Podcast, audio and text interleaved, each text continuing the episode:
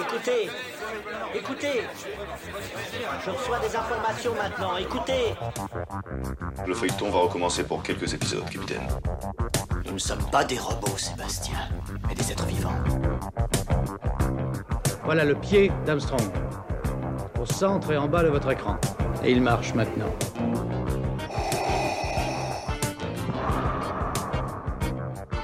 On peut dire aujourd'hui que la science-fiction est bel et bien partout. Tu veux dire qu'on est dans un programme informatique Est-ce vraiment si invraisemblable Si mes calculs sont exacts, attends-toi à voir quelque chose qui décoiffe. Bonjour à, toutes et à tous, vous écoutez C'est plus que de la SF, le podcast animé produit par L'œil de chéri. Ça y est, enfin nous sommes rentrés de Los Angeles après un voyage totalement dingue. On a été invité par les studios Funcom qui euh, réalisent actuellement le jeu vidéo Dune Awakening. On a pu euh, assister à une présentation euh, de ce futur jeu multi- multijoueur se situant sur la planète Arrakis et nous avons pu voir en avant-première le film Dune partie 2 de Denis Villeneuve. Nous étions dans la salle de projection numéro 12 et la magie a débuté, mais on va en reparler dans ce podcast spécial euh, Dune. Euh, on a, bon, comme vous le savez, si vous nous écoutez depuis un petit moment, vous savez très bien qu'on adore Dune, qu'on a, qu'on a fait un MOOC, qu'on a fait un, un autre livre, Dune, euh, enfin tout sur Dune. Bref, on est très très client de, l'œuvre de Frank Herbert et aussi très client de Denis Villeneuve qui a été, qui, qui avait d'ailleurs répondu à nos questions à l'époque quand on sortait ce, premier magazine spécial autour de Dune. Pour ce podcast, j'ai le plaisir de retrouver deux amis qui sont déjà venus. Euh, ils étaient présents dans le MOOC Dune, dans Tout sur Dune et même le Festival Dune que nous avions organisé pour la sortie du premier film. Euh, Souvenez-vous, euh, c'était il y a trois ans. Nicolas Allard, bonjour à vous. Bonjour Lloyd. Vous euh, avez écrit euh, euh, l'essai Dune, un chef-d'œuvre de la science-fiction, disponible en grand format chez Duno et en poche chez Pocket. Vous êtes déjà venu sur le podcast la dernière fois, on s'était vu, je crois, pour Jules Verne. Oui, c'est ça. Et puis également pour Star Wars avec euh, les séries Andor et également la série Obi-Wan. Voilà, vous êtes plus à jour que, que moi, c'est encore le décalage horaire euh, qui, euh, qui frappe. Euh, vous avez été aussi très sollicité dans les médias, on a pu vous voir un peu partout. Vous étiez sur France Info également, également et puis aussi sur le Point Pop, vous avez rédigé une tribune. Voilà, et donc les éditeurs, les auditeurs peuvent aller la lire si ça, si ça les intéresse. Elle est libre d'accès. C'est ça. euh, Vous avez, on, on a aussi mis en, en ligne votre article que vous aviez écrit pour le MOOC Dune, euh, où, vous, où faisiez la comparaison entre Dune et Star Wars. Euh, cet article va de- devrait être publié chez Numérama dans la semaine. Bon, bah, c'est une très bonne nouvelle. Merci. et puis longue vie à tous les guerriers de C'est plus que de la SF. Il était journaliste chez Écran Total il, a- il y a trois ans. Il est maintenant rédacteur en chef adjoint de la revue Urbanisme Magazine. Il est aussi romancier aux Forges de Vulcain et il continue à être spécialiste de euh, cinéma. Il, écrit aussi pour Métal Hurlant en tant que le monsieur chiffre qui analyse les, les blockbusters. Euh, Rodolphe Casso, bonjour à vous et racontez-nous euh, l'amusante nouvelle que vous aviez rédigée pour le MOOC Dune et qui est disponible sur le site de C'est plus que de la SF. Salut Lloyd, Euh, oui bah effectivement c'est vrai que j'avais écrit ça dans le MOOC d'une. C'était en fait une euh, un exercice que bah, suggéré à l'origine sur une idée originale de Laurent Jeunefort je crois. C'était de, raconter euh, si euh, ce qui s'était si se serait passé de manière uchronique si le Jodorowsky avait euh, réussi son, son coup et avait réussi à réaliser euh, le film dont, il rêvait. Il y avait eu peu avant euh, le documentaire excellent sur ce qui retraçait toute cette histoire folle et clairement infaisable, voilà. Et donc moi, Lloyd, tu m'avais suggéré sur une idée de Laurent Jeunefort d'écrire une, une, une sorte du chronique. Qu'est-ce qui, voilà, le film est sorti, qu'est-ce qui, comment ça, comment il s'est tourné et, avec quelles conséquences. Donc voilà, je me suis amusé à, raconter ça et, à réécrire complètement l'histoire du cinéma, de la science-fiction euh, à l'occasion et c'était euh, c'était très très drôle, beaucoup de plaisir à, faire ce petit pas de côté. Petit pas de côté que la famille Jodorowsky a moyennement apprécié. hein. D'ailleurs, je préfère, je, tiens le, préciser. La, nouvelle est, quand même euh, très drôle et vous pouvez aussi la retrouver euh, sur le site. Euh, et enfin, nous recevons un invité qui a euh, travaillé sur le film Dune en personne. Euh, son, métier, consiste à fabriquer des instruments électroniques en bois. Il est luthier. Il tient d'ailleurs un blog fort intéressant qui s'appelle La Voix du Luthier, nom de sa société qu'il a fondé avec des amis. Il a travaillé en personne avec Hans Zimmer et Denis Villeneuve pendant plusieurs semaines.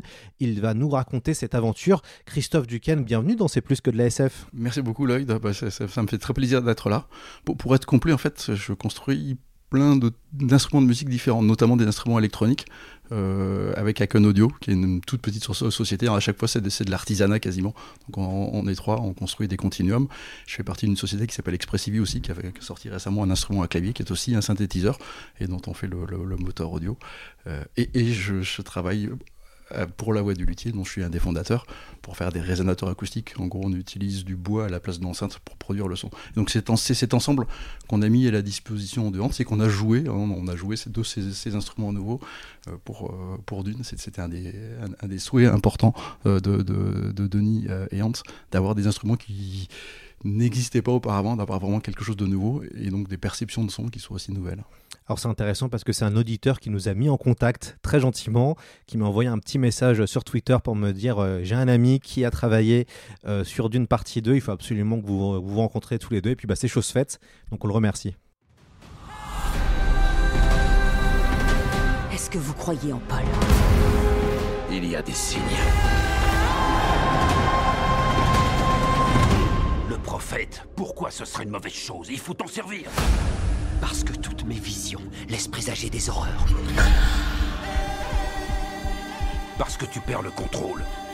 Parce que je le prends. Shani, tu crois en moi? Paul Atreides est toujours en vie.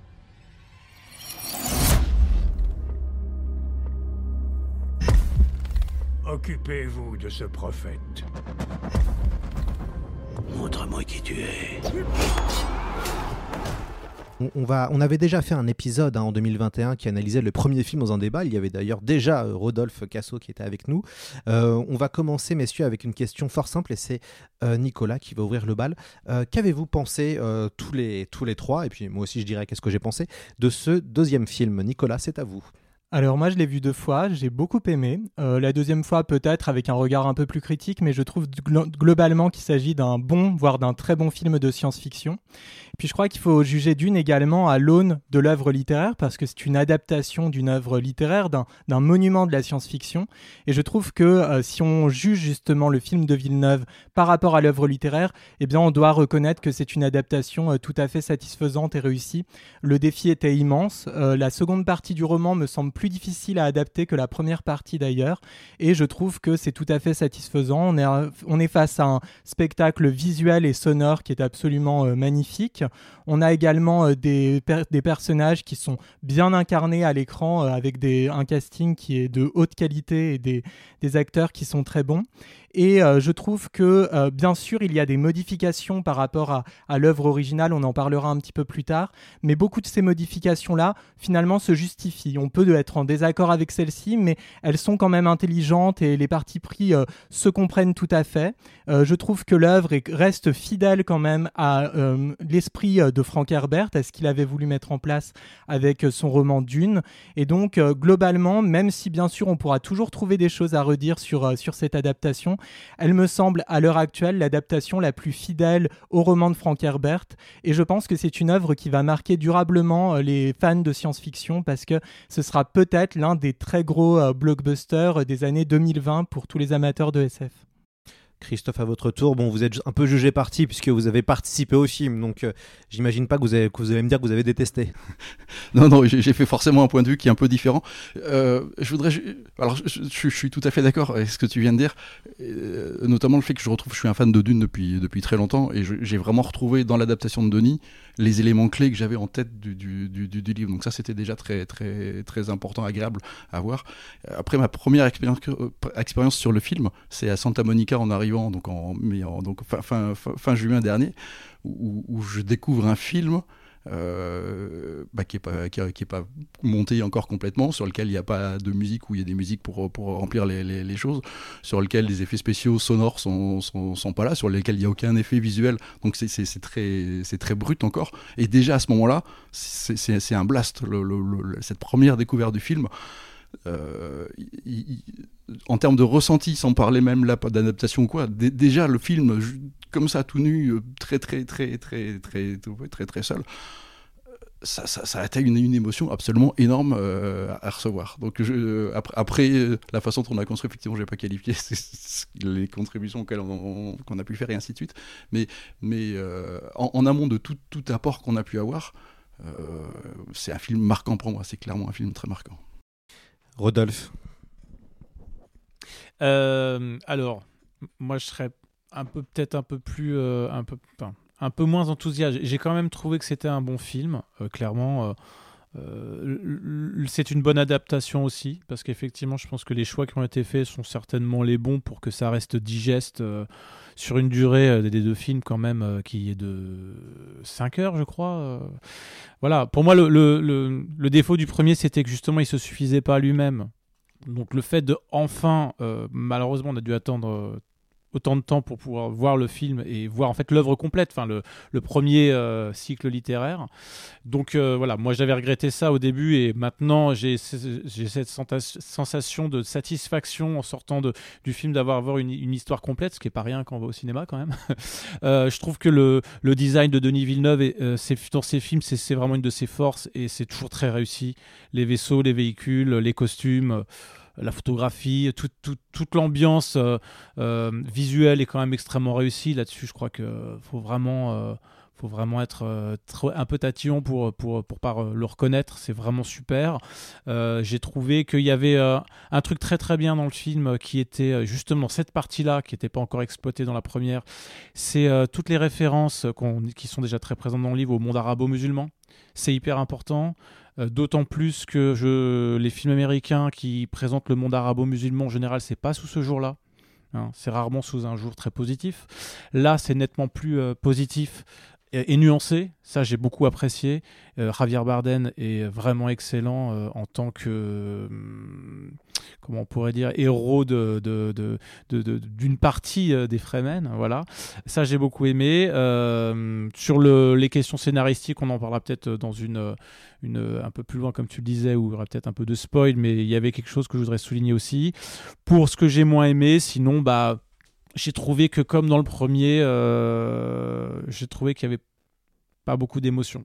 Voilà, j'ai trouvé les, les, personnages assez euh, assez monolithiques quand même. Euh, je, je, sors de, ce, de cette saga en me disant il m'a manqué quelque chose et qu'est-ce qui m'a manqué en final en y réfléchissant quelques heures je me suis dit mais en fait j'ai pas j'ai très peu ri j'ai pas été ému je n'ai pas je n'ai pas été traversé par une émotion et les enjeux euh, qui sont gigantesques et qui sont présentés euh, dans le film ne m'ont pas euh, bouleversé. Voilà, moi c'est un peu ce qui reste comme, petit regret, même s'il y, y, a des beaux morceaux de bravoure. Voilà, il y a aussi une chose que, que, que mais c'est pas le seul fait de Dune c'est un peu un fait euh, euh, global à Hollywood aujourd'hui depuis quelques années, c'est que c'est un film qui est quand même un film de guerre, un, film euh, de guérilla, un film de révolution, et vous remarquerez que le sang ne coule pas.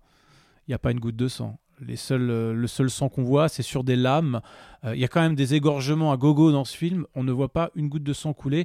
C'est pas on est vraiment, franchement, on est très très limite. C'est comme, c'est comme dans World War Z qui était un film de zombies où pareil, il n'y a pas une goutte de sang. On reste dans cette espèce de logique où il y a une Disneyification quand même du, des blockbusters.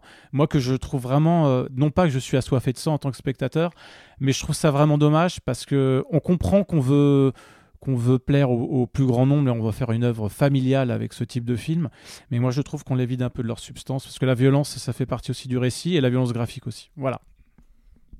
Surtout qu'on est amateur des films des années 80, Rodolphe, qui a, été biberonné à Robocop, Terminator et, compagnie. Voilà, j'ai fait exprès de citer des, blockbusters marquants et un peu, un peu violents, un peu, un peu, un peu sanguinaires. Euh, alors à mon tour, bah, les, auditeurs avaient déjà un, un, entreaperçu de ce que j'avais dit quand j'ai dans, dans mon dans mon court épisode de réaction à chaud. Euh, moi, j'ai trouvé que c'était un très bon film euh, de science-fiction, même je dirais un très grand film de SF. Euh, j'ai été évidemment emporté. Après, bon, moi j'ai beaucoup travaillé sur l'œuvre de Dune comme Nicolas, donc c'est vrai que pour nous il y a une forme de peut-être de satisfaction de, de voir aussi enfin réalisateur euh, réaliser euh, l'impossible, puisque pendant quand même des années on nous disait que c'était impossible de réaliser euh, Dune. Et c'est vrai que moi j'ai vibré. Je pense que Denis Villeneuve a trouvé la bonne mesure entre les séquences d'action qui sont assez incroyables et euh, les mesures de les, séquences de dialogue, euh, puisqu'elles sont nombreuses dans, Dune. Il faut se rappeler que quand même dans le roman, on est beaucoup sur du propos rapporté.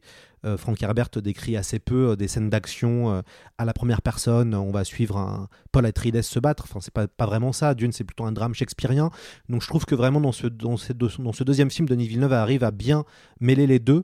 Et je pense, en tout cas, j'ai le sentiment qu'il a un peu écouté les critiques, peut-être qu'on a pu faire dans, dans, ce premier film où il y avait, on pouvait critiquer un manque d'action. Alors moi, qui me déplairait, qui, moi, qui me dérangeait pas, mais certains ont trouvé que bon bah voilà, on s'ennuyait un peu, qu'il y avait que les batailles étaient trop courtes. Euh, notamment la prise de la prise d'Arakin euh, par les Harkonnen que on, voulait en, en voir plus finalement. Euh, mais moi j'ai passé un très très bon moment. Je trouve que Timothée Chalamet est vraiment Paul Atreides dans ce deuxième dans ce deuxième opus. J'apprécie la modernisation de certains personnages féminins. On, y reviendra plutôt vers la fin, mais je trouve que Shani, c'est vraiment intelligent la façon dont comment l'a écrit Denis Villeneuve. On sort un petit peu de cette représentation féminine euh, très encore un peu marquée de l'âge d'or de la SF, du roman de Frank Herbert, même si le roman de Frank Herbert avait des personnages féminins novateurs, modernes, grâce à la femme de Frank Herbert, qu'on qu qu oublie souvent de citer, hein, qui est Beverly Herbert, qui a obligé son mari à réécrire les personnages féminins, donc on est loin des personnages d'Asimov. Euh, et je trouve que Denis Villeneuve, qui est un, réalisateur euh, féministe, hein, comme on, le disait dans Tout sur Dune, a, vraiment des très beaux personnages féminins dans son film, et euh, il faut le noter parce que euh, souvent c'est pas aussi si, euh, même si on est plutôt dans une époque qui va mettre en avant les, les femmes en ce moment, euh, plus pour des raisons euh, marketing et, et, pour éviter des broncas sur les réseaux sociaux. Là, on trouve qu'il y a une, sincérité dans le cinéma de Villeneuve à mettre en avant des beaux, des beaux personnages féminins. Et ça, ça se ressent. Et puis, quand même, moi, je leur dis souvent, il faut voir qu'est-ce qu'on s'est mangé ces dix dernières années. Enfin, on sort de dix ans de, Marvel. Alors, euh, moi, j'aime beaucoup les Avengers. Je pense, voilà, je trouve qu'il y avait un souffle, il y avait quelque chose d'épique. Le casting de Dune est aussi sexy que le casting des Avengers. On peut un peu le noter. Ça faisait longtemps qu'on n'avait pas vu un aussi beau casting et qui a, qui a vraiment joué, je pense, dans la, aussi dans la réussite hein, du, film. D'ailleurs, c'est pas par hasard si la Warner a communiqué à fond sur la nouvelle génération d'auteurs, cette espèce de Brad Pack, hein, entre guillemets. Hein. Voilà, ces jeunes un peu glamour, cool, euh, qui sont partout sur les réseaux sociaux. Euh, et, je, trouve que vraiment tout ça fait, fait partie un peu de ce voilà, de, de, cette qualité qui a d'une. Euh, et les gens qui, alors évidemment, on entend les critiques et c'est tout à fait normal hein, quand on est spectateur, on, va aussi voir un spectacle et on peut ne pas aimer le spectacle. C'est vrai que quand même Denis Villeneuve c'est vraiment au-dessus du lot. Je, le répète euh, on peut critiquer le cinéma de Villeneuve comme le cinéma de Nolan ou autre ou de Fincher mais, quand même vu, enfin, vu ce qu'on voit dans le blockbuster américain depuis 10 ans euh, c'est sûr que quand on voit Dune ça nous rassure quoi. On se dit que c'est encore possible d'avoir des films euh, qui ont un souffle épique euh, d'avoir euh, des films qui sont ambitieux. Euh, voilà, ça se ressent on, sent, on sent une ambition en tout cas. Alors après, on peut ne pas être touché, mais, mais du coup, tout ce qu'on voit quand même fait plaisir parce que maintenant, là où moi je prends beaucoup de plaisir et où je trouve de l'ambition, c'est plutôt dans les grandes séries télévisées post-Game of Thrones où maintenant on peut voir des séries incroyables. Et c'est vrai que le, le cinéma hollywoodien, depuis l'âge d'or des années 2000 avec Matrix, Star Wars et puis évidemment le Seigneur des Anneaux, ça faisait longtemps qu'on n'avait pas autant vibré à, des, à des grandes sagas. Euh, et donc, du coup, quand même, ce, Dune participe, ce Dune partie 2 participe vraiment à, ça. Euh, mais on va continuer à en discuter. Nicolas, on, fait, on a fait souvent un parallèle, et messieurs, vous connaissez évidemment Star Wars Empire contre-attaque, qui est le, peut-être le Star Wars le plus populaire de, des films Star Wars. On a souvent vu des parallèles un peu promotionnels de dire que Dune partie 2, c'était un peu l'Empire contre-attaque.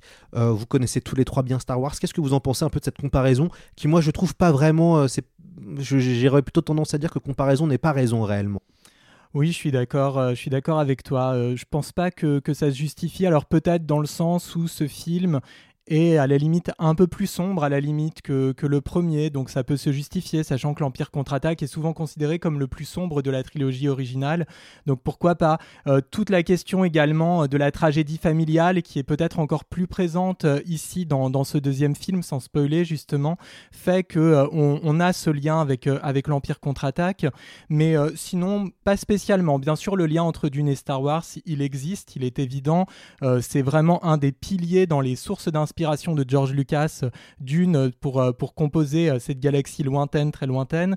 Mais ici, je pense pas que ce soit le, le plus pertinent. Je crois vraiment que Denis Villeneuve, la, sa source d'inspiration principale, ça a été le roman de Frank Herbert. Et d'ailleurs, sans entrer dans le détail, il me semble notamment que le, le dénouement traduit bien cette connaissance très fine qu'il a du roman, puisque en fait, il devance déjà un petit peu le potentiel Messie de Dune qui, qui se fera, je pense, très certainement euh, euh, au cinéma. Euh, et, il rend la fin beaucoup moins ambiguë finalement et beaucoup plus claire que ne l'était le dénouement du roman. Et ce qui prouve que finalement il a vraiment voulu rendre hommage à Frank Herbert et notamment tout ce que Frank Herbert a pu dire et écrire sur la remise en cause du héros, le lien dangereux qui peut exister entre héroïsme, politique, religion.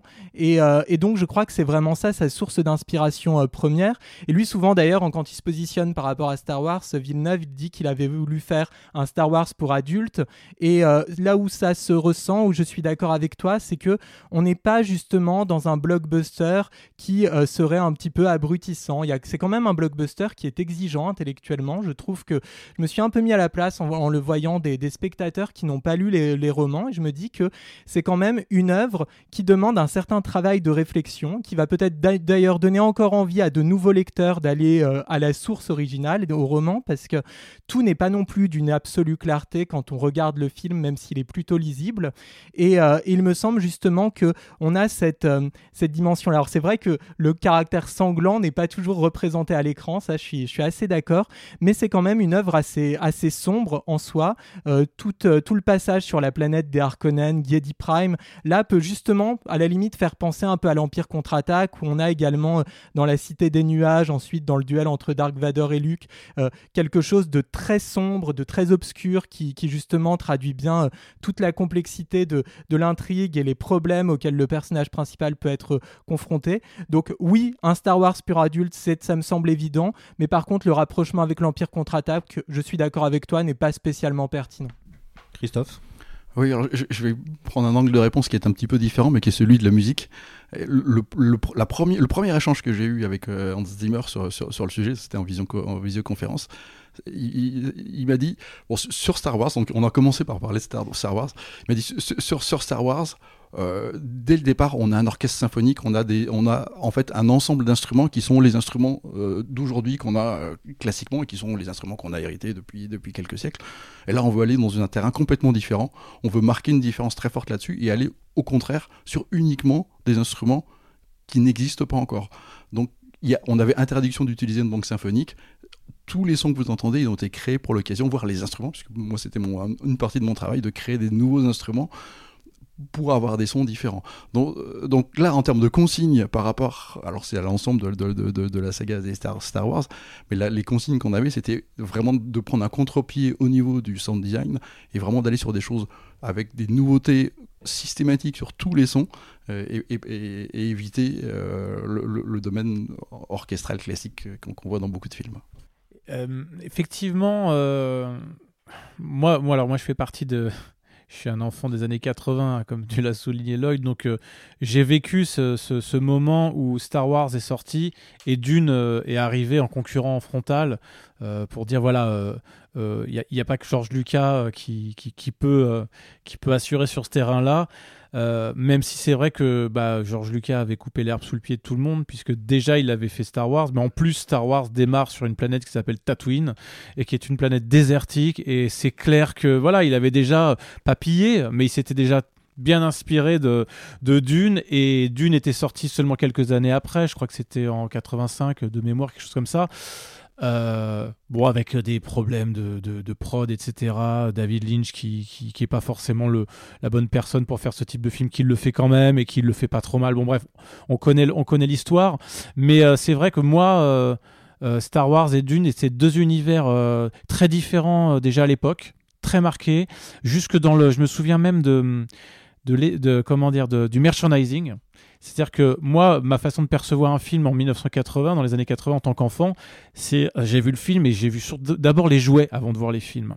Et les jouets me racontaient quelque chose du film que j'avais pas encore vu et je sentais à travers les jouets, à travers la gueule de Sting, euh, à travers le, baron Harkonnen avec ses furoncles sur la tronche, qu'on était sur un truc déjà beaucoup plus adulte, effectivement, beaucoup plus sombre, euh, beaucoup plus dérangeant même. Euh, alors que l'aspect euh, Star Wars qu'on connaissait était plus plus esthétisant.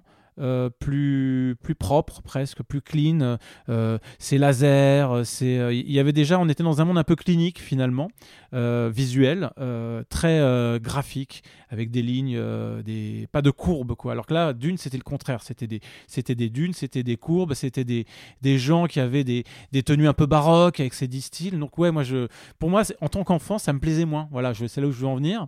C'est que en tant que spectateur enfant je préférais l'univers de Star Wars je le trouvais plus attrayant. Mais euh, finalement tout ça se ressent encore aujourd'hui peut-être un peu moins. Euh, je pense que c'est moins sur le visuel en fait que la différence se fait aujourd'hui. C'est sur, comme tu l'as très bien dit, sur l'aspect intellectuel. Ouais, c'est vrai que c'est un blockbuster euh, assez euh, où on pose des questions euh, géopolitiques et religieuses et éthiques et euh, qu'on se pose beaucoup moins dans un film comme Star Wars, hein, où il s'agit de, comme on l'a déjà souligné, le premier c'était, bah, il faut rentrer dans un château fort avec des chevaliers pour délivrer une princesse. Voilà, on était plus dans le contre visité à coup de laser que euh, dans la euh, le film plus spirituel. Donc oui, c'est vraiment un blockbuster plus adulte, surtout après qu'on voit comment, dans quelle direction a évolué Star Wars, pour moi pas très bien. Euh, je pense que ce qui est bien avec Villeneuve sur, sur Dune aujourd'hui, avec la qualité qu'il a pu apporter, que, que David Lynch n'avait pas pu sans doute apporter avec les moyens du bord à l'époque, je trouve qu'il remet un peu euh, les pendules à l'heure sur ce que aurait dû- toujours dû être euh, Dune en tant qu'œuvre, en tant qu'esthétique et en tant que propos. Voilà, par rapport à Star Wars toujours. Alors on va faire une on va faire une aparté puisqu'on va écouter l'expérience et le témoignage de Christophe. Euh, donc euh, Christophe a eu l'occasion de partir cinq semaines pour travailler avec Hans Zimmer et Denis Villeneuve en personne. Est-ce que vous pouvez un peu nous, raconter comment ça s'est passé? Et puis si Rodolphe et Nicolas, vous avez des questions à Christophe, n'hésitez pas. Oui, c'est vraiment une aventure complètement hors norme et complètement extraordinaire. Euh, j'ai été appelé par, par Hans en, à Pâques dernier. Le di- le dimanche de Pâques, le matin, je me lève, j'avais un message que j'ai relu 25 fois. euh, j'ai vérifié 12 fois si c'était pas un fake. Oui, mais le soir, j'avais Hans en visio, donc je me suis dit, bon, c'est pour de la vraie. C'est le genre de coup de fil improbable. Enfin, c'est complètement inattendu. J'ai jamais cherché à faire ça. Enfin, c'est- vraiment tombé comme ça. Et, euh, euh, j'ai eu l'occasion de le rencontrer aussi lors de ses concerts à Paris quand il est venu. Et juste après, en fait, dès fin juin, on était à, Santa Monica. Euh, c'est vraiment une expérience hors norme. Et, une façon de travailler qui est super agréable. C'est déjà une grosse équipe, hein. on est 12-15 musiciens euh, en permanence à travailler, à travailler sur, le film. Euh, on, démarre avec une vision complète du film, comme je disais tout à l'heure, en, l'état. Donc euh, il, manque plein de choses, mais, ça nous donne déjà un, élément, une vision complète du film. Et on le revoit très vite avec Denis Villeneuve, qui nous explique quelles sont les intentions? À, aucun moment il va nous dire euh, je veux telle tonalité, je veux tel rythme, je veux tel instrument. Il nous exprime des intentions. Donc euh, là, il faut exprimer une peur. euh, là, il faut exprimer une satisfaction, mais derrière avec une crainte de l'avenir. Euh, c'est vraiment ce que la scène doit transmettre au niveau émotionnel. Ce qui peut être directement ce que la scène veut dire, mais aussi de temps en temps un complément. C'est-à-dire que la, musique peut vous amener des choses qui sont complémentaires à la, scène et pas simplement le, le- re- redire ce que, l'image montrait. Ça, c'est très, intéressant. Euh, on, a cette réunion et derrière ça, après ces premières réunions, je vais voir Hans en lui disant bon, qu'est-ce que tu veux que je fasse? Il me dit tu fais ce que tu veux. Euh, On a une liberté totale d'aller proposer des choses euh, sur la base de. Il y a les, les quelques règles que j'évoquais tout à l'heure sur le fait de faire des sons nouveaux, des nouveaux instruments, mais on a une liberté totale de venir proposer des choses. Donc, on, on a monté une série de démonstrations qu'on envoie après euh, à, l'équipe. Et, ça, et là, on reboucle. C'est-à-dire qu'une fois qu'on a montré, ces, proposé ces démonstrations, tout, le monde fait, fait, ça. Alors, il y a des compositeurs qui sont vraiment sur l'écriture, hein. il y a des personnes qui sont plus sur le son, il, y, a, des spécialités quand même. Mais on retourne voir Denis, on représente l'ensemble, et Denis dit oui, ça, ça convient à ce que je veux dire ou euh, ça ne correspond pas à ce que je veux exprimer. Alors c'est très agréable déjà dans le, le relationnel humain, parce qu'il va jamais porter un jugement de qualité dire ça c'est pas bien ou c'est il va il va juste dire ça c'est ce que j'ai voulu dire ou ça c'est différent de ce que j'ai voulu dire. Tout le monde est à la même enseigne c'est-à-dire que ce soit une proposition de Hans ou une proposition de, n'importe quel autre musicien euh, Denis réagit exactement de, de, la même façon. Euh, et puis bah, une fois qu'on a les retours de Denis on remet ça et, on tourne en boucle euh, sachant que bah, début on propose une idée et puis qu'après bah, l'idée elle peut être réintégrée par un des, compositeurs. Donc elle va se mettre à l'intérieur du, du une cue, donc le, son qu'on va avoir derrière une scène. Euh, et puis ça va se monter comme ça de façon très non planifiée, mais en fait en finale très très guidée par, par, par, Denis. C'est vraiment Denis, qui, il, a une vision du film, une idée de, de ce qu'il veut représenter, de ce qu'il veut exprimer, qui est extrêmement bien définie. Et bah pour des musiciens, c'est magique. On nous dit, voilà, on, veut exprimer un truc. La, musique, c'est une expression non verbale. On nous dit pas, euh, voilà, fais telle et telle note ou joue telle partition. On nous dit, exprime ce sentiment. Et bah, après, on, transmet ça en, enfin, en, son, en mélodie, en harmonie, et, euh, et, ça se monte de cette façon-là. Alors du coup, est-ce que vous êtes venu avec des instruments que vous avez créés pour le film, et quel type d'instruments? Oui, alors on est venu avec pas mal d'instruments. On avait rempli un studio, ce qu'on appelle une control room une live room. Hein. Dans, les studios, on a souvent une control room où il y a la table de mixage, la zone des, coupes. On jouait beaucoup dans la control room et on a des résonateurs acoustiques qui étaient dans la live room et qui étaient, qui étaient enregistrés là. Alors les, instruments, ce sont ce que j'évoquais tout à l'heure. Ça, ça, parlera pas aux gens, hein, mais j'ai amené le plus petit de la famille ici. Mais ça, ça, voilà, ça, ça, c'est un instrument. Donc pour, pour, pour, donner une idée aux gens, celui-ci c'est un continuum mini, c'est un petit continuum. C'est une surface complètement continue qui va permettre de jouer des, notes, de deux notes en même temps ici, euh, de, façon continue, en pouvant glisser d'une note à l'autre, en pouvant faire des, articulations. Euh, on avait le grand frère de, de celui-là, ça, ça génère du son. Donc on a un moteur audio qui va faire de la modélisation physique, donc des techniques de synthèse relativement avancées. On avait un osmose, enfin des osmoses. Euh, osmose, c'est fait par Expressivi, euh, avec, qui avec qui je travaille aussi. Euh, L'osmose, c'est comme un clavier de piano, mais chaque, chaque note, on peut faire un vibrato. La note, dès qu'on la touche, le son commence, contrairement à un piano, il faut enfoncer un petit peu, donc on, a une progressivité dans, le son. Et tous les sons qu'on produisait avec ces instruments, on les envoyait non pas vers des haut-parleurs, mais vers ce qu'on fait avec la voix du luthier, des résonateurs acoustiques. Donc là, ce sont des tables d'harmonie qu'on met en vibration. Donc le son, il est produit par le bois comme, un piano, comme, comme une guitare. Euh, et c'est ce son-là qu'on avait. Alors on se retrouve après avec la même problématique qu'un instrument acoustique, hein, avec cette, cette capacité de diffusion à un haut-parleur. Si vous vous passez derrière un haut-parleur, vous avez plus de son. Un piano, vous pouvez tourner autour. Donc on retrouve ces, ces, caractéristiques de son. Mais aussi le fait qu'un piano, si vous voulez l'enregistrer, bah, il faut des micros. Et donc là, on retrouvait la même chose il a fallu mettre des micros. Euh, c'est Alan Meyerson, euh, le mixeur du film, qui, a fait une quantité de choses, qui est une référence internationale absolument incroyable, qui a monté le parc de micros euh, autour des résonateurs. Et donc ce qu'on jouait dans la control room, passé dans la live room, était enregistré avec, des, avec les parcs de micros. Et on avait des résonateurs bois et métalliques. Donc bois, c'est vraiment les mêmes tables d'harmonie que ce qu'on a pour une guitare ou un piano. Et métalliques, ce sont des gongs en gros que, l'on fait résonner, mais on envoie la musique dans ces gongs et on enregistrait tout ça. Euh, et, le côté métallique, hein, il y a plein de moments dans le film, si vous écoutez bien la, musique, il y, a plein de résonances métalliques qui sont très fortes, sont vraiment des vrais instruments des, des vrais gongs qui résonnent, mais avec des synthétiseurs un peu bizarres qui, qui, viennent les driver. J'ai le sentiment que le, que le deuxième film est plus subtil en termes de son que le premier. Est-ce que c'est un sentiment que tu partages ou, pas Qu'il y a plus de. Moi, j'ai le, sentiment d'avoir plus de sonorité un peu plus précise, un peu plus subtile. On était moins dans quelque chose de peut-être plus. Euh, fanfare qu'il y avait dans, le premier, moins lourd, quoi, qu'on avait un peu reproché d'ailleurs. Certains reprochaient d'être assommés par la, musique d'Anzimer Zimmer.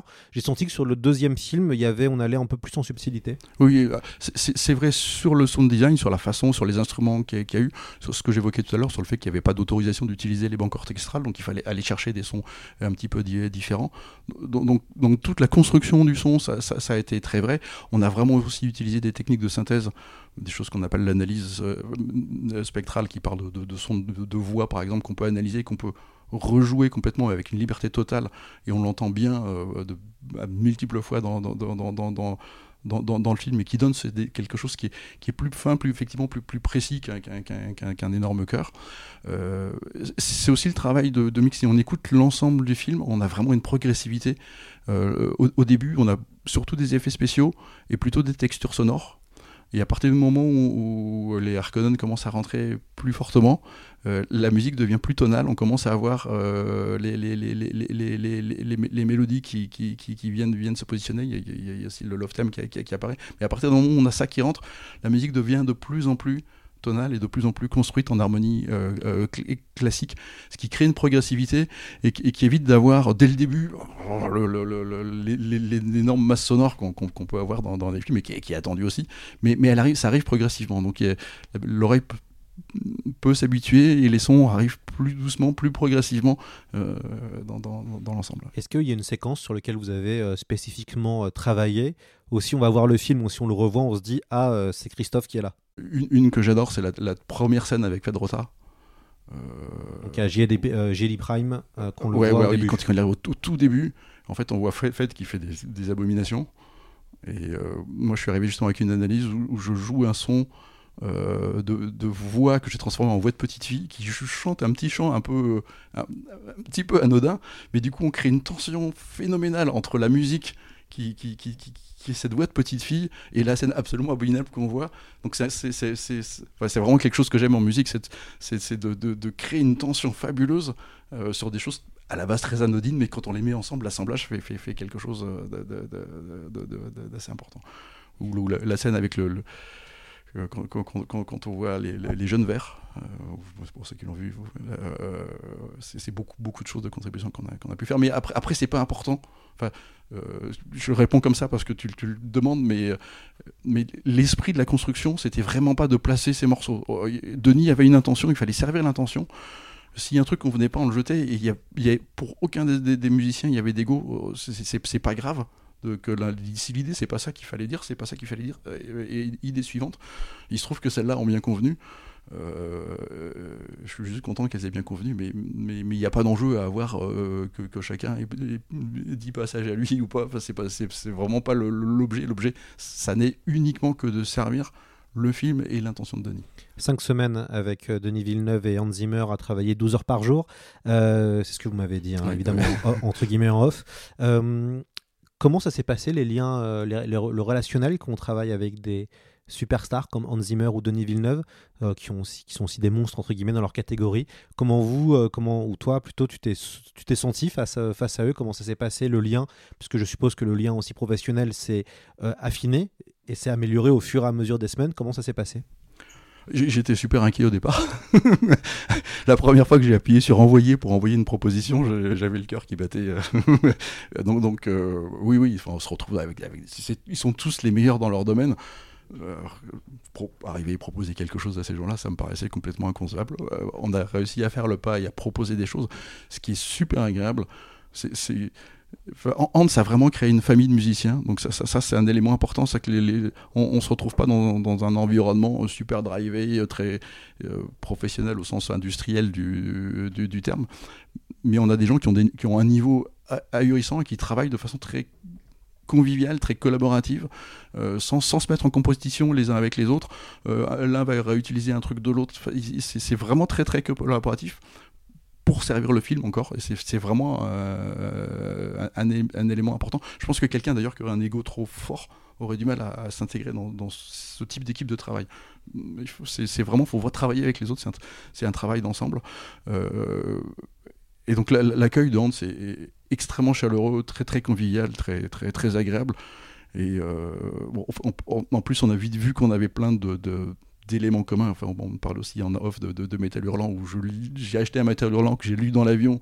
euh, en arrivant chez lui, je retrouve le même Métal Hurlant sur la table Hans qu'il était en train de lire. Donc on- ça, crée un lien de, fait. On voit qu'on a un imaginaire qui, a été construit un peu, euh, de la même façon. Et, et, Denis aussi absolument extraordinaire. Euh, Denis rentre dans une salle, on est 15 musiciens, il vient dire bonjour à tout le monde, il dit un petit mot à tout le monde. C'est- il y a une simplicité dans l'échange qui met, qui met très, très, très, très à l'aise. C'est- Enfin, c'est, c'est, c'est- c'est assez fabuleux là-dessus. Donc, euh, je suis parti un peu stressé. et, et je suis revenu absolument enchanté avec une nouvelle bande de copains. En fait, pour, pour moi, c'est en, en plus du film. euh, euh, le film devient presque une cerise sur le gâteau, c'est que je me suis retrouvé avec une nouvelle bande de copains euh, absolument extraordinaire. Est-ce que vous avez des questions, Rodolphe et Nicolas? Ouais, Rodolphe. Ouais, euh, effectivement, tout de suite, euh, pareil, ce qu'on- avant de commencer le, le podcast, tu, tu expliquais que voilà, tu, tu, tu étais étonné d'avoir été contacté, que tu y croyais pas trop, etc.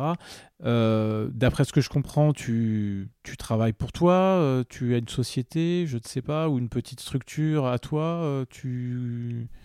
Alors, oui, oh, oh, oh, il y a trois structures. D'accord. Il y a la voix du luthier qui fait les résonateurs. C'est ça. C'est trois personnes. Voilà. Il y a Aken Audio qui fait ce continuum, mais c'est un américain, Leopold Aken, qui a inventé l'instrument. Edmond Ian qui est canadien et moi. Donc c'est une multinationale de trois personnes encore. Voilà. Donc c'est encore de l'artisanat. Donc on est vraiment dans de l'artisanat. C'est ça, c'est ce que Le- tu disais. le- le- le- et, et il y a Expressivi qui fait l'osmose. L'osmose, on contribue aussi avec le moteur sonore notamment qui est le même que, que pour les continuums. Euh, là, c'est un succès international qui est beaucoup plus gros. Donc, c'est une boîte de 20 personnes. Je, je suis salarié à temps très partiel, mais je suis salarié aussi d'Expressivi. Donc, je, je suis actionnaire dans les deux autres structures et salarié dans, dans, dans, dans, dans, dans, dans- dans Expressivi. Euh, ça reste quand même une petite structure, hein, 20 personnes. On n'est pas non plus dans, des boîtes énormes.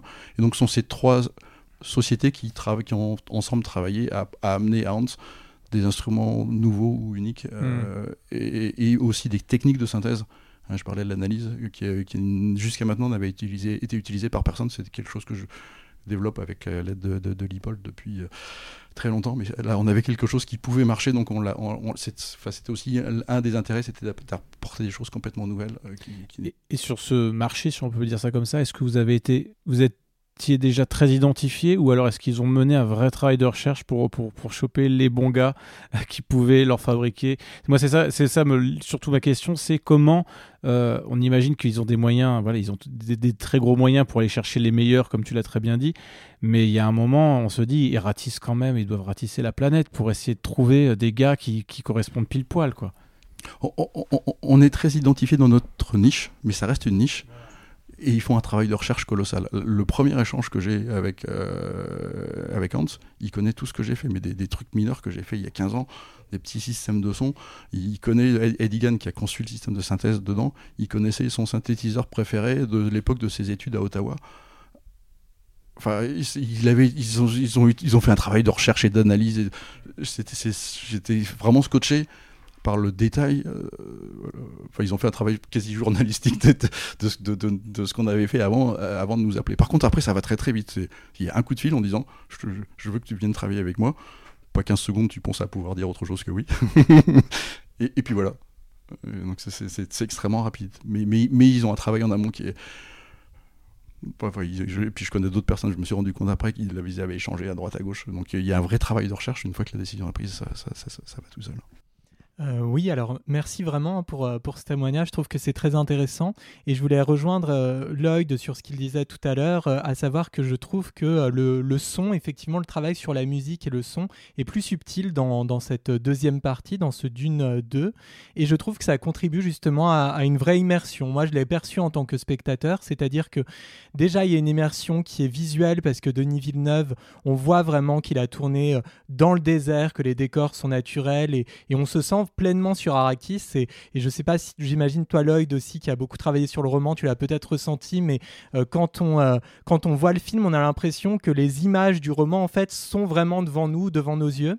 Et je trouve que ce qui contribue beaucoup, justement, à se dire je suis bien dans un univers qui n'est pas euh, semblable à celui dans lequel je me trouve. C'est aussi la musique, tout le travail sur les sonorités qui est hyper précis et qui fait que vraiment, moi, je trouve que c'est une expérience qui est à la fois euh, visuelle et sonore à proprement parler.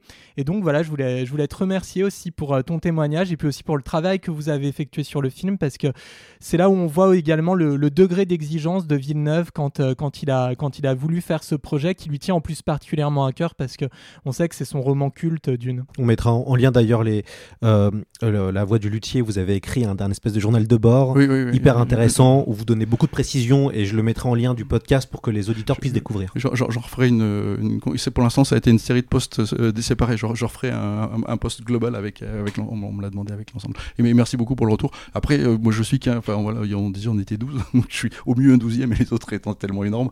C'est euh, une petite contribution, mais, mais un grand merci. Ça fait, ça fait. C'est vraiment c'est vraiment ça, enfin, c'est, c'est ça qu'on nous a demandé de faire et si c'est ça qui, est, qui, a, qui, a, été perçu. Ben en tout cas, merci parce que moi j'ai vraiment eu l'impression pendant presque les 3 heures d'être sur Arrakis et puis sur Gedi Prime quand on était avec les Harkonnen. On merci euh, beaucoup Christophe, euh, et puis on, on, continue à discuter tous ensemble.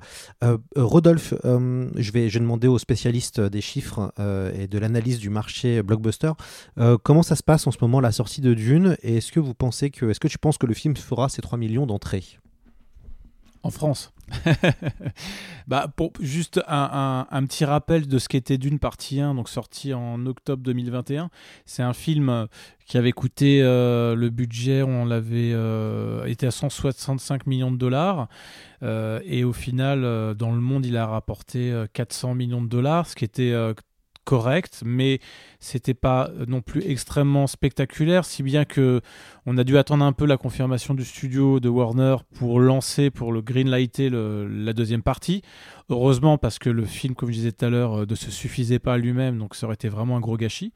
Donc le, voilà, ça c'était. Euh, il fallait aussi rappeler une chose, c'est que euh, d'une partie 1 était sortie dans un, dans un contexte de Covid on a déjà presque un peu oublié, mais aux États-Unis, euh, ils ont sorti le film en day and date, c'est-à-dire qu'il était disponible sur les plateformes, enfin sur la plateforme d'HBO euh, Max et euh, au cinéma, qui a, qui ça a probablement grévé un peu les, entrées cinéma, donc la rentabilité du film quelque part. Ils se sont dit on va en profiter pour faire le plein d'abonnés. Ils ont fait ils ont fait ça toute l'année avec leur film. De toute façon, en 2021, Warner, ça a été très décrié et c'est ce qui a provoqué l'ire de Christopher Nolan qui, euh, euh, s'il a sorti Oppenheimer chez Universal, c'est pas un hasard, c'est aussi pour dire à Warner, bah voilà, j'ai très mal vécu euh, ce que vous avez fait. Je reviens quand même à nos moutons. Donc voilà, c'était en France, c'est un film aussi qui a fait 3 millions d'entrées. Euh, pareil, dans un contexte où souvenez-vous qu'il y avait quand même le pass vaccinal qui était encore euh, en vigueur dans les salles, le port du masque, etc. Et c'était le premier gros blockbuster où on s'est dit ah ça y est, ça peut relancer un peu la, ça peut réamorcer la pompe des entrées parce que l'année 2021 c'était une année qui a qui a qui a fait 95 millions d'entrées au global, c'est-à-dire la moitié de ce qu'on avait l'habitude de voir en France d'habitude où on a 200 millions d'entrées en France. Donc c'était euh, c'était un film qui a malgré tout réussi à exister, qui a eu un, bel impact et qui a eu une, rentabilité suffisante en tout cas pour une suite. Et là aujourd'hui, on sent en fait, moi j'ai le sentiment qu'on assiste à ce au quoi on aurait vraiment dû assister en 2021. On voit la sortie déployée dans, toute sa puissance marketing, euh, et là on voit que ça marche, et là on voit que ça prend, et c'est chouette parce qu'on se dit ça y est, le cinéma, enfin on le savait, hein, mais ça reconfirme que le cinéma a bien euh, retrouvé tout, toute sa puissance de frappe, et là on se dit Chalamet, euh, il, a continué son, chemin de, star, d'idole des jeunes et de, de jeunes premiers hollywoodiens on l'a vu dans, dans, dans, Wonka, ça a cartonné. Euh, Zendaya, elle est arrivée, euh, elle a continué. Euh, à l'époque de Dune, c'était un peu une pas une inconnue, mais c'était, elle était connue du jeune public, et c'est d'ailleurs aussi pour ça qu'elle était là avec Chalamet. Là aujourd'hui, depuis, on a quand même, on l'a quand même vu dans une série qui s'appelle Euphoria, où on s'est rendu compte que c'était une sacrée actrice. Qu'elle était capable de performances assez extraordinaires. Donc les deux ont eu le temps de monter en puissance. Le, le marché s'est pratiquement remis à la normale. Et là, euh, on a, euh, on a euh, clairement l'espoir que le film va vraiment atteindre des, des, très beaux scores, pas des scores en demi-teinte comme le premier. on a un jeudi d'avant-première aux États-Unis qui a, qui a fait 12-15 millions de dollars, c'est le double de ce qu'avait fait la première partie. On a un premier vendredi, donc le vendredi soir, hein, c'est pas toute la journée que les gens sont allés au cinéma, on imagine, un premier vendredi soir à 30 millions de dollars, 32 millions de dollars. Donc tout le samedi et tout le dimanche, là on est dimanche hein, on se parle, donc on va savoir demain euh, matin ou cette nuit les, principaux observateurs misaient sur un, week-end d'ouverture à 80 millions de dollars. Je pense qu'on va être effectivement dans, ces eaux-là, ça a l'air bien parti. Euh, on disait tout à l'heure que le premier week-end, euh, Christophe, tu me parlais de ce chiffre, qu'on s'attendait à ce qu'à l'issue du premier week-end, on ait dans le monde 400 millions de dollars déjà de recettes, ce qui, est, ce qui, ce qui a totalisé le premier. Donc oui, on est, on est, on a bon espoir pour que le film soit rentable, euh, soit euh, pérenne, euh, voilà, permette de voir éventuellement une troisième partie bientôt. Quant à la France, bah, le film démarre, démarre mieux que le, premier. Le premier avait démarré, avait fait un premier jour euh, un premier mercredi à 180 000 entrées, là on est à 260 000 quand on compte les avant-premières. Hein. Donc euh, voilà, le film s'était arrêté à 3 millions euh, en France. Là, on peut imaginer qu'il peut pousser peut-être à 3 millions 5, 4 millions. je pense pas qu'il aille tellement plus loin, mais voilà, c'est déjà un super score. Et, il a cet avantage-là, en plus de ne pas avoir grand-chose, ni en France, ni aux États-Unis en face. Il n'y a pas vraiment de concurrence. Donc là, je pense que là, on est sur une autoroute. quoi. Merci euh, Rodolphe pour euh, cette analyse de, chiffres. Euh, D'ailleurs, petite question à Christophe, peut-être question piège. Est-ce que Christophe, tu as vu des séquences qui n'apparaissent pas dans le film? Puisqu'on sait qu'il y a eu des, tout n'a pas été gardé, je crois. Est-ce que tu as vu des, séquences qui n'apparaissent pas? Oui, oui, j'ai vu des séquences qui n'apparaissent pas. Et j'ai vu des séquences que je n'avais pas vues qui sont apparues dans la version finale. Ah, intéressant. Euh, je, crois que c'est toujours un crève-cœur pour, pour Denis de, de, de, choisir de faire les coupes, les, coupes et de, décider de supprimer quelque chose du film. Mais euh, est-ce que tu, tu as le droit, parce que je sais que as signé, tu as signé un NDA, donc qui, euh, où tu dois avoir un certain, tu n'as une confidentialité. Est-ce que tu as le droit de dire qu'est-ce que tu as vu qui n'apparaît pas dans le, dans le film? Non, je, préfère garder. Je préfère garder de ton côté, très bien. je sais qu'il manque des séquences avec Tufirawat qui n'apparaît pas du tout dans le, malheureusement dans le film. Je crois qu'il a été, qu'il a été coupé, mais en effet, on gardera la, confidentialité. on espère tous, mais je crois que Denis Villeneuve a dit non, mais on espère tous une version longue, euh, comme ce qui a été fait avec Peter Jackson avec Le Seigneur des Anneaux, puisque la version longue du Seigneur des Anneaux est devenue un peu la version officielle en fait euh, maintenant de, ce qu'il existe. On espère tous euh, voir les minutes, puisqu'on sait qu'il y a eu des séquences qui n'ont pas été gardées au montage. On espère tous les voir un jour, les fans de Dune, mais malheureusement ça n'a pas l'air d'être parti pour, alors que je suis sûr qu'il y aura un public qui serait ravi de voir, comme Ridley Scott fait souvent, la version intégrale du film.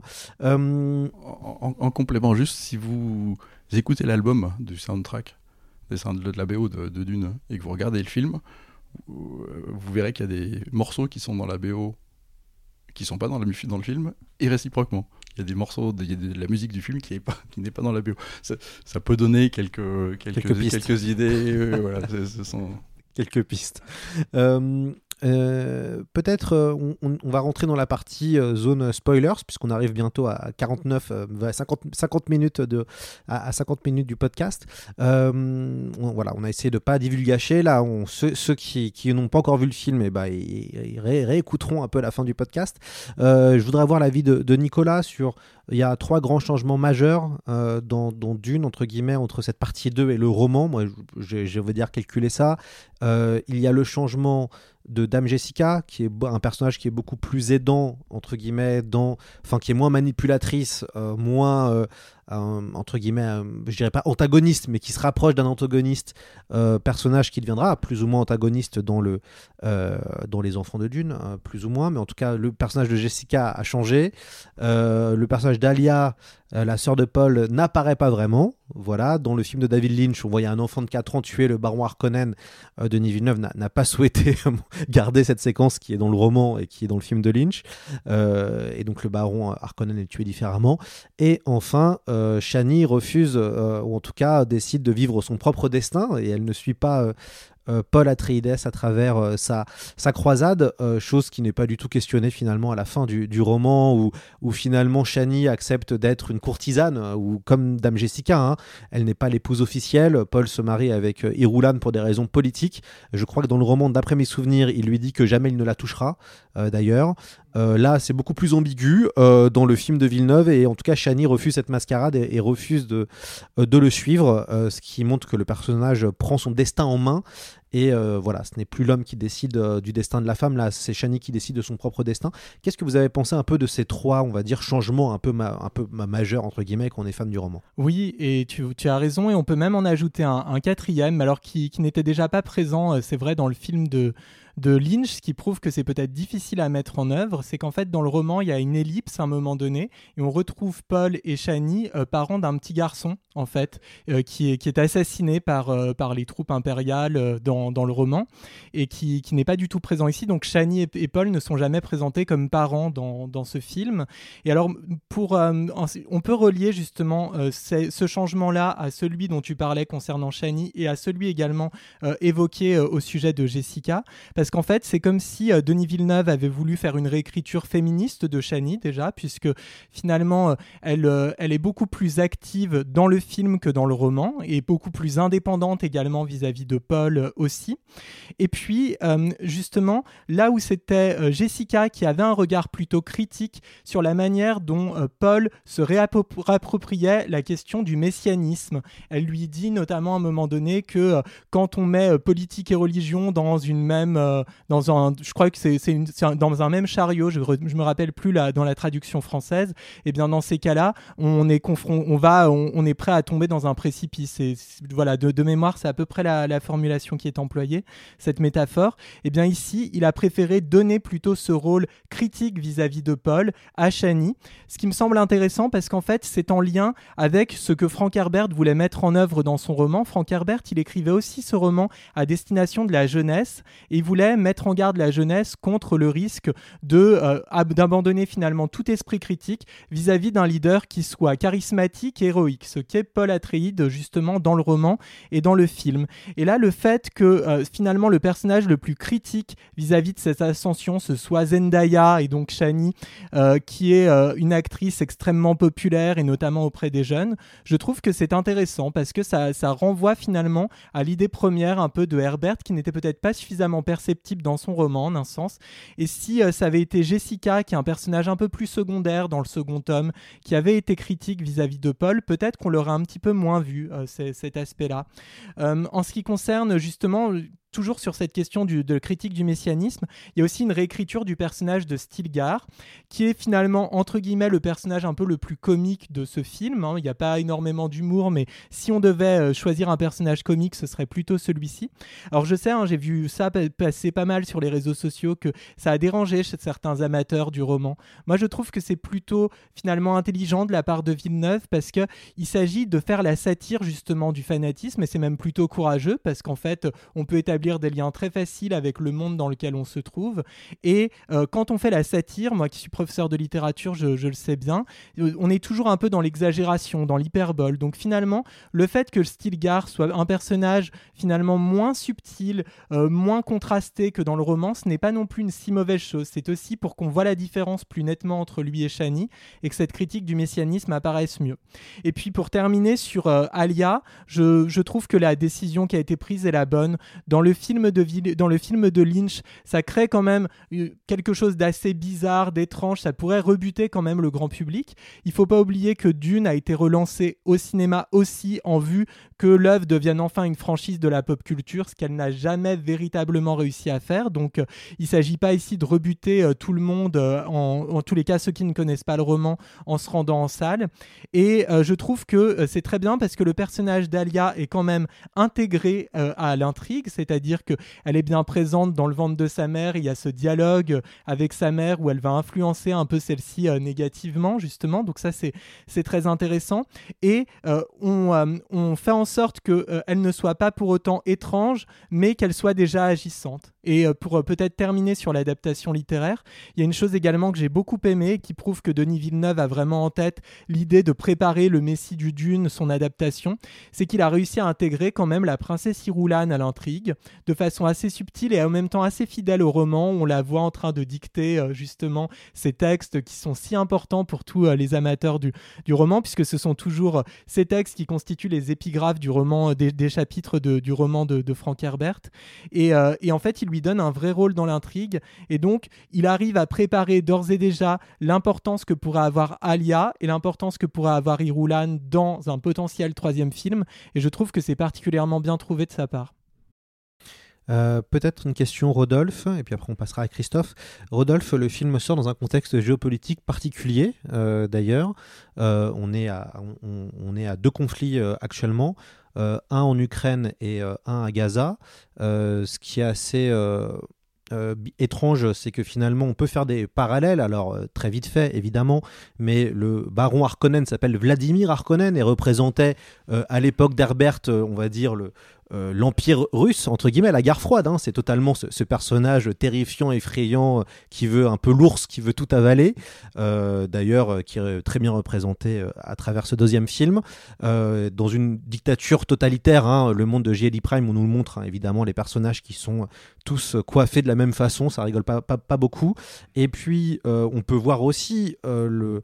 Euh, on peut voir aussi cette guérilla menée par euh, les Fremen qui fait euh, peut-être aussi écho à ce qui se passe à, Gaza pour une certaine partie de, des- populations qui sont, qui sont sur place. Intéressant que ce film en fait sorte en même temps que, que, que ça. Ça fait finalement le film, pourtant qui est un roman de 60, sorti en 65, continue d'être cohérent.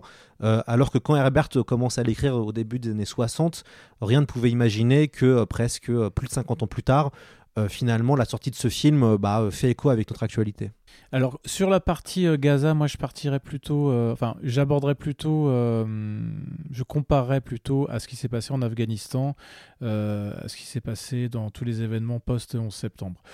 Maintenant, pardon, même pré 11 septembre, puisque l'Afghanistan c'était aussi justement quand les Russes, quand l'URSS, tout a démarré à ce moment-là, et c'est là que les, les, les, les- comment dire, les Moudjahidines. euh, D'ailleurs, le, terme, il y a un terme qui est employé dans Dune, ils disent Feidakin pour euh, qui, qui est, euh, je pense, enfin qui est dans la, clairement de la terminologie de Fedaïn, qui veut dire guerriero. euh, euh, voilà, c'est, enfin, j'ai pas le- la définition exacte, mais c'est c'est ce même vocabulaire qui est employé. Et pour moi. Moi, je, je partirais pas sur une comparaison avec euh, euh, Gaza parce que je trouve que au niveau géopolitique, c'est assez différent. Moi, c'est plutôt clairement, on est, on est dans un univers qu'on a déjà vu traité dans les films américains, et c'est ce que je disais au, début dans ma première intervention, c'est que on a des, combattants qui, qui luttent contre un impérialisme euh, avec des méthodes à la fois infiniment moindres en termes de moyens, et mais extrêmement rusées en termes de stratégie, de guérilla, euh, avec une capacité de nuisance très très forte. Voilà, c'est quelque chose qu'on connaît, mais contrairement à tous les films américains qui ont traité de ces questions-là, euh, en tout cas là pour le coup vraiment post 11 septembre, parce que je me souviens d'un film avec Tom Hanks où ils reviennent sur, je sais plus quel est le nom de ce film, mais comment ils ont aidé euh, les Moudjahidines euh, euh, à, vaincre l'URSS et à faire en sorte que l'URSS quitte euh, l'Afghanistan euh, la queue entre les jambes. Euh, ça c'était plutôt valorisant pour, euh, pour à la fois pour les États-Unis et pour euh, euh, l'Afghanistan et les gens qui ont mené cette résistance. En revanche, à partir du moment où on est rentré dans le 11 septembre, euh, on a montré euh, toute cette partie du monde d'une manière, euh, chez les Américains, et pas que, de manière extrêmement négative. Euh, et euh, le terrorisme, il y a un moment, voilà, clairement, euh, euh, aux États-Unis, on a quand même une obsession de montrer euh, ces personnages-là comme des terroristes potentiels ou des terroristes avérés. Là, on rééquilibre, je trouve, euh, euh, on retrouve une nuance où tout le monde n'est pas d'accord déjà chez les Fremen. Effectivement, le personnage de Zendaya dit Oh là, Paul, calmos. Effectivement, je sais pas si je vais te suivre dans ton trip. Lui-même n'a pas envie d'y aller. C'est ça qui est très très bien, je trouve, au niveau scénaristique, c'est qu'on a un personnage qui est vraiment, mais comment dire, l'objet du destin. Il le sait. Son destin, c'est d'aller dans le sud, hein, pour, dans, le sud pour devenir le Messie, dans le sud de la planète. Il veut pas y aller. Tout l'y pousse et évidemment à la fin, bah, il y va euh, et, et il devient ce chef messianique qui est euh, qui n'est pas euh, voilà qui n'est pas euh, comment dire qui ne fait pas l'unanimité chez certaines personnes plus éclairées. Et on, se rend compte qu'effectivement le, personnage de Shani et peut-être d'autres se disent contrairement au personnage de Stilgar qui lui est complètement exalté qui dit ah, alléluia amen tout ce que tu veux il pourrait dire voilà il, il- il est complètement à fond. Et, et ça euh, il y a des discours contradictoires et, justement je trouve que ça remet bien aussi les pendules à l'heure. J'imagine que dans le désert afghan ou que euh, dans le califat euh, qu'on a connu pendant les années terribles en Syrie et, en Irak je pense qu'il y, a eu des discours contradictoires au milieu du désert aussi sur la marche à suivre et que tout le monde n'était pas forcément avide de faire péter les États-Unis et, les impies je sais pas. En tout cas c'est ce que pourrait laisser imaginer ce film euh, finalement, si, comme tu le fais, Lloyd, on le raccroche à l'histoire contemporaine. Donc moi, j'ai trouvé que ça, faisait plaisir de montrer des gens euh, voilà, qui, étaient, euh, qui étaient montrés différemment par des Américains, des arabo-musulmans, clairement, hein, montrés d'une manière différente par des Américains, de manière plus nuancée et plus intelligente. Ça, voilà. Et par rapport à effectivement à ce que tu dis sur l'URSS, moi, tout simplement, qu'est-ce que ça veut dire? Ça veut dire que effectivement, l'histoire se répète encore et encore. C'est ce que ça démontre. Si Herbert a écrit, et comme d'autres, des dystopies ou des, des, grandes sagas, où effectivement l'URSS était la matrice de toute cette horreur, euh, et ben voilà, on se retrouve en 2024 malheureusement avec euh, une continuité dans, dans l'horreur. Donc ça veut dire qu'on n'a quand même pas beaucoup appris sur nous-mêmes. Peut-être un mot sur l'écologie qui est euh, un peu oublié euh, dans, ce, dans ce film. Euh, alors, y a, ce qui est intéressant, c'est que Frank Herbert disait qu'il n'était pas un écologiste forcené. Voilà, il l'a plusieurs fois dit. mais c'est pourtant la dimension écologique qui reste euh, dans, dans, Dune. Moi, j'ai été, comme Nicolas, on a beaucoup été interviewé sur la dimension écolo du roman de Frank Herbert, et c'est hyper intéressant de voir que qu'est-ce qui reste de Dune bah, C'est quand même pas mal l'écologie, euh, finalement, et on nous pose des questions beaucoup sur, euh, sur ça. Mais la dimension écologique est un peu mise de côté dans, ce, dans ce film, même si on voit cette fameuse séquence, on voit toute l'eau qui est gardée par les Fremen, qui est très belle. Moi, j'ai trouvé cette dimension écologique plus forte dans le, le premier, dans le premier long métrage dans le premier film de Villeneuve. Je trouvais que la dimension écologique était plus forte que dans le, second. Euh, vous partagez un peu cette idée, Christophe, qui connaissait aussi bien le, bien le roman euh, alors oui, effectivement, on, la sent moins directement. Je, pense que c'est mon un, avis propre. Hein. J'ai pas d'informations particulières, mais euh, je pense que Denis a voulu structurer les choses aussi pour qu'il y ait des places fortes pour chacun des thèmes et dans les deux parties. Donc typiquement, un fait de rota apparaît pas du tout dans le, la première partie, alors qu'il est normalement énorme dans le roman, et on lui laisse une place fabuleuse dans la deuxième. Et, à l'inverse, l'écologie, elle est bien bien présentée là, mais on, l'a mise là. Et en fait, si on a vu le premier, on va faire le lien euh, régulièrement quand on voit l'eau arriver. Il y a même, au niveau son, hein, il, y a, des, dans, les visions, et vous aussi vous écoutez bien, il y a des, il y a des bruits d'eau. On a passé des temps fabuleux à faire ces bruits d'eau. mais, mais il, y a, des, il, y a, des bruits d'eau et on se dit pourquoi il y a des bruits d'eau dans les visions alors qu'on est sur une planète où c'est le désert. C'est clairement une référence au premier et, au stockage d'eau et, à l'avenir.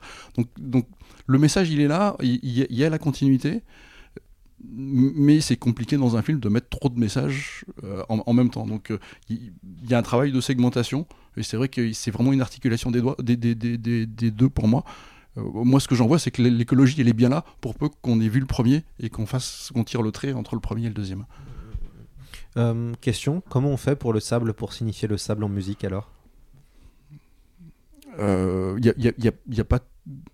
il n'y a, pas le, truc magique. J'ai fait des sons de sable, de, de, verre, et qu'on entend dans, le film. Euh, avec des éléments de vibration. C'est un son qui est quand même plutôt un peu étouffé, donc ça va être des, bruits, ce qu'on appelle des bruits blancs, mais avec des petits craquements parce qu'il y a tous les impacts de grains de sable, et puis un son qui, va être un peu étouffé. après, il n'y a pas de règle, chacun, chacun là, c'est des trucs de sound designer. Euh, certains vont le faire avec des vraies prises de son de sable. Euh, moi, je le fais avec des systèmes de, synthèse qui font de la modélisation physique et qui, vont dans ces directions-là. mais il n'y a pas de recette magique. Euh, Rodolphe, euh, on, a, une guest star des années 80 dans, euh, dont d'une, il s'appelle Christopher Walken. Alors, guest star années 80-90, hein, parce que oui, oui, il était, il, est, là depuis un petit moment. Christopher Walken, il, il joue même dans Annie Hall.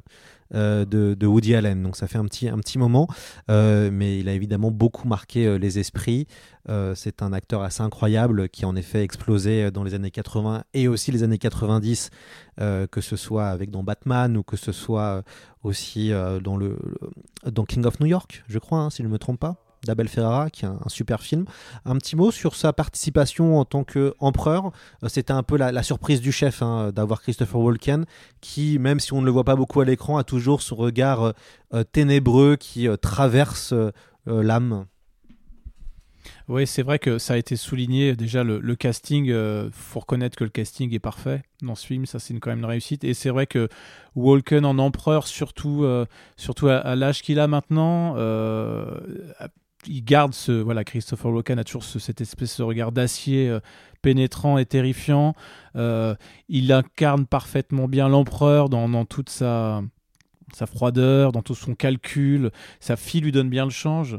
Euh, sa fille est un peu voilà ce rôle un peu contradictoire qui est très bien dosé. Lui euh, je, crois que, enfin, je sais pas quel âge il a, mais effectivement, on, commence à se dire que peut-être que euh, c'est peut-être la dernière décennie, on pourra le voir à l'écran. Euh, il méritait ce rôle. On aurait peut-être aimé le voir un tout petit peu plus, mais, mais voilà, quand on voit ce qu'il a été capable de faire dans une série récente comme Severance, où il est tout le contraire, où il est plein de sensibilité, où il est, il est touchant, euh, fragile. On n'a pas l'habitude de voir un Christopher Walken fragile. Et là, on revoit un Christopher Walken euh, euh, chef de gang, quoi, ou chef de voilà empereur, comme on a pu le connaître. Bah voilà, on, on, on a plaisir à le retrouver dans ce rôle-là. Et en même temps, on se dit, encore une fois, avec Severance qui est sorti récemment, que, que faut, il faut exploiter le talent de, de, cet homme au maximum parce qu'il est plus tout jeune, voilà, il faut pas se mentir, et qu'on a, on a plaisir à, trouver ces, de retrouver ces marques avec des personnages comme ça, et c'est des grands d'Hollywood, quoi, tout simplement. On les a vus, euh, euh, exploser, et euh, on est content de les retrouver. C'était effectivement un très très bon choix. Nicolas, euh, alors ça y est, Dune n'est plus l'adaptation impossible, il y a eu deux films de 5 heures. Est-ce que finalement ce serait pas le Messie de Dune l'adaptation impossible? Puisque dans le Messie de Dune, on est, dans un huis clos de 300 pages où il y a très peu de personnages, il y a des intrigues de cours, il y a des rebondissements, euh, ça se termine pas bien euh, d'ailleurs. Euh, mais est-ce que finalement le Messie de Dune, il va pas y avoir un enjeu pour Denis Villeneuve d'apporter des rebondissements dans un récit euh, qui en a très peu, mais qui est absolument génial, puisque la vraie conclusion de Dune, c'est évidemment le Messie de Dune. Oui, tu as raison. D'ailleurs, c'est pour ça hein, que lui perçoit finalement euh, cela comme une trilogie. Et il a raison. Parfois, faut rappeler que certains éditeurs aimaient d'ailleurs réunir en une même œuvre d'une tome 1 et d'une tome 2, en considérant que finalement, on avait la vraie, le vrai parcours de Paul Atreides, parce que c'est beaucoup plus ambigu si, si on s'en tient au seul premier tome. Et là où je suis tout à fait d'accord avec toi, c'est que je pense que c'est un gros morceau d'adapter euh, le Messie de Dune. À vrai dire, de façon plus générale, plus on avance dans le cycle de Dune, et plus je pense qu'il va y avoir des difficultés de mise en scène, notamment parce que on est de moins en moins dans une œuvre grand public, si je puis dire. Euh, je pense par exemple à, l'Empereur Dieu de Dune, qui est le quatrième tome, mais on pourrait dire à peu près la même chose des, des autres. Et euh, effectivement, il y a peut-être une chose qu'il va pouvoir exploiter parce que la fin du film montre ce départ pour la guerre sainte, c'est euh, finalement toute l'ellipse qu'il y a entre le premier et le deuxième tome. Alors ça supposerait effectivement peut-être de d'inventer un petit peu, mais bon, on a vu qu'il était capable lui-même de s'approprier l'œuvre et de prendre certaines libertés pour peut-être, je sais pas, faire des, des flashbacks ou en tous les cas exploiter ce qui s'est passé pendant les premiers temps de la guerre sainte. Ça peut être une manière aussi de distiller un peu d'action dans le film, ou alors en tous les cas, tu vois, à mesure que il y a ce huis clos, on peut aussi peut-être avoir accès à des visions du passé qui nous permettraient de, de mieux comprendre un peu l'évolution de, de Paul Atreides et également comment euh, l'Imperium a réagi à son accession au trône. Donc ça, c'est, possible. Et euh, je pense que de toute façon, ce qui est quand même bien, ce qui, ce qui est bien fait dans ce, dans ce deuxième film, c'est que ce deuxième film prépare clairement le troisième. Et donc, on n'aura pas euh, un sentiment de rupture, je pense, aussi forte que pouvaient l'avoir les lecteurs à l'époque quand on passe du premier au deuxième tome. Le premier tome fait à peu près 800 pages, le deuxième en fait à peu près 300. Donc déjà, il y a cette différence-là. Puis il y a moins d'action, c'est davantage un huis clos comme tu le présentais. Là, je pense que Denis Villeneuve a déjà fait en sorte qu'il y ait une transition. Et donc, je pense que ce sera un peu moins violent. Par contre, ça me semble évident que ça va être un très très très gros travail d'adaptation et euh, qu'il va et que je, je, comprends également pourquoi Denis Villeneuve a plutôt tendance à vouloir s'arrêter après l'adaptation de ce deuxième tome parce que je pense qu'on peut partir ensuite dans quelque chose de très très compliqué et qui a un vrai risque de ne pas plaire au grand public justement. Christophe, vous signez pour un, pour, pour, le Messie de Dune, si on vous appelle? Ah, si on m'appelle, sans, aucun, sans, aucun doute. Oui, oui, oui avec, avec, un grand plaisir. C'est je sais quand ça a commencé déjà à réfléchir à un certain nombre de choses, mais, mais oui, ça, me- ça me- ça me ferait énormément plaisir de pouvoir participer à, à cette suite. J'ai- aussi, des attentes hein, dans, dans, dans, dans, dans la suite. Alors, c'est- celle-là, pour le coup, c'est juste une attente purement personnelle, mais il y a, y y des choses. On évoquait tout à l'heure que, chaque film euh, pouvait traiter un peu plus un sujet que les autres, et puis après, il y a la Guilde des navigateurs qui est quasiment passée sous silence sur les deux premiers. On sait que dans le troisième, il y a quand même des personnages importants qui sont là, et donc euh, forcément, on, va attendre euh, des, choses qui n'ont pas encore été exprimées, et, ça veut dire que le, troisième, pour moi, il va probablement donner des clés de compréhension et de lecture des deux premiers qui ne sont pas encore apparus. Et c'est ce qu'a fait déjà Denis sur les deux premiers, donc je ne serais pas, enfin, je serais pas surpris qu'on trouve ça. Après, euh, j'ai zéro information. Vous avez amené un instrument euh, avec vous. Est-ce que euh, alors vous pouvez l'allumer ou? Alors, je suis un petit haut-parleur pour si vous. Ouais. on peut en- Bah, on va, on va vous écouter. hein. On va vous écouter en live, euh, en, di- en direct de la, de la maison. Voilà, les auditeurs vont pouvoir un peu écouter, euh, écouter ça et puis vous allez nous expliquer qu'est-ce que vous avez apporté.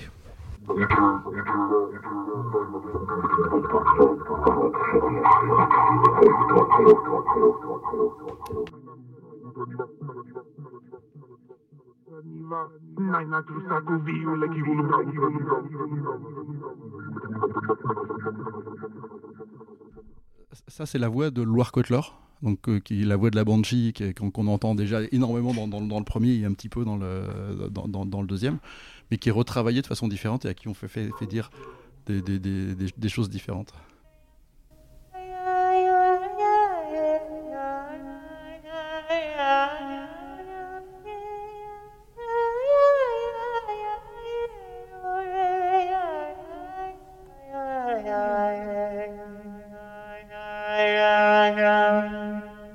C'est- un instrument qui est complètement continu, qui nous permet d'avoir une expressivité, donc d'avoir une transition entre les notes. Je- on ne sait pas deux, c'est pas deux notes différentes. Je, vais glisser d'une note à l'autre, je peux la moduler. Alors après, on peut bien sûr faire des sons euh, complètement classiques avec. C'est pas celui-là.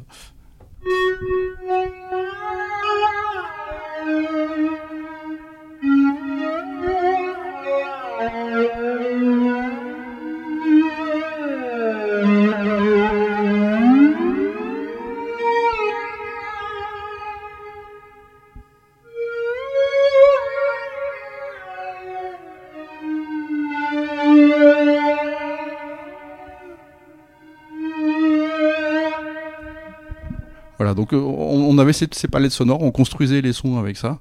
Et donc le son, là, plutôt que d'être mis sur des petits haut-parleurs comme ici, on avait des résonateurs, donc des, éléments en bois, hein, vous, pouvez voir sur les, liens que j'avais- donnés, euh, et qui, produisaient le son dans, la live. Et donc, on, avait une armée de, synthétiseurs de ce type-là.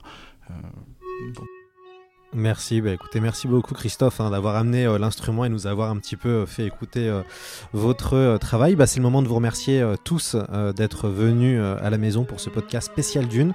Évidemment, nous encourageons les auditeurs à aller voir Dune au cinéma, Dune partie 2 pour se faire, pour se faire leur propre avis et puis après pour réagir euh, avec nous euh, via les réseaux sociaux. Euh, Nicolas est, est sur, est sur Twitter, il répond, euh, il répond comme moi aussi sur Twitter. Euh, Christophe, vous, vous êtes aussi, je crois, sur Facebook et puis aussi La Voix du Luthier, je pense. Oui, hein. fa- fa- Facebook, Instagram et euh, oui, les sites La Voix du Luthier ou mon compte perso. Vous cherchez Christophe Duquesne, vous me trouverez sans difficulté. Super, on, on- on mettra les, on mettra les liens. Un grand merci aussi à Rodolphe d'être venu euh, nous apporter son, son expertise.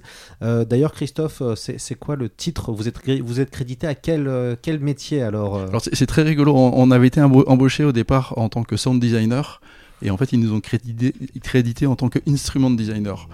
Ce qui, est, ce qui est effectivement le cas parce qu'on a créé les instruments, créé les sons, on a joué les sons aussi. Mais euh, du coup c'est un nouveau titre qui, n'existe pas mais qui, m'a fait plaisir de voir d'être crédité en instrument design, c'est- sympa. C'est un mélange entre sound et instrument. Et ben on finira en musique puisqu'on va euh, conclure ce podcast avec une partition, euh, avec un extrait de la bande originale de Dune de Hans Zimmer avec qui vous avez euh, travaillé. Encore merci aux auditeurs et puis on se retrouve la semaine prochaine dans C'est plus que de la SF.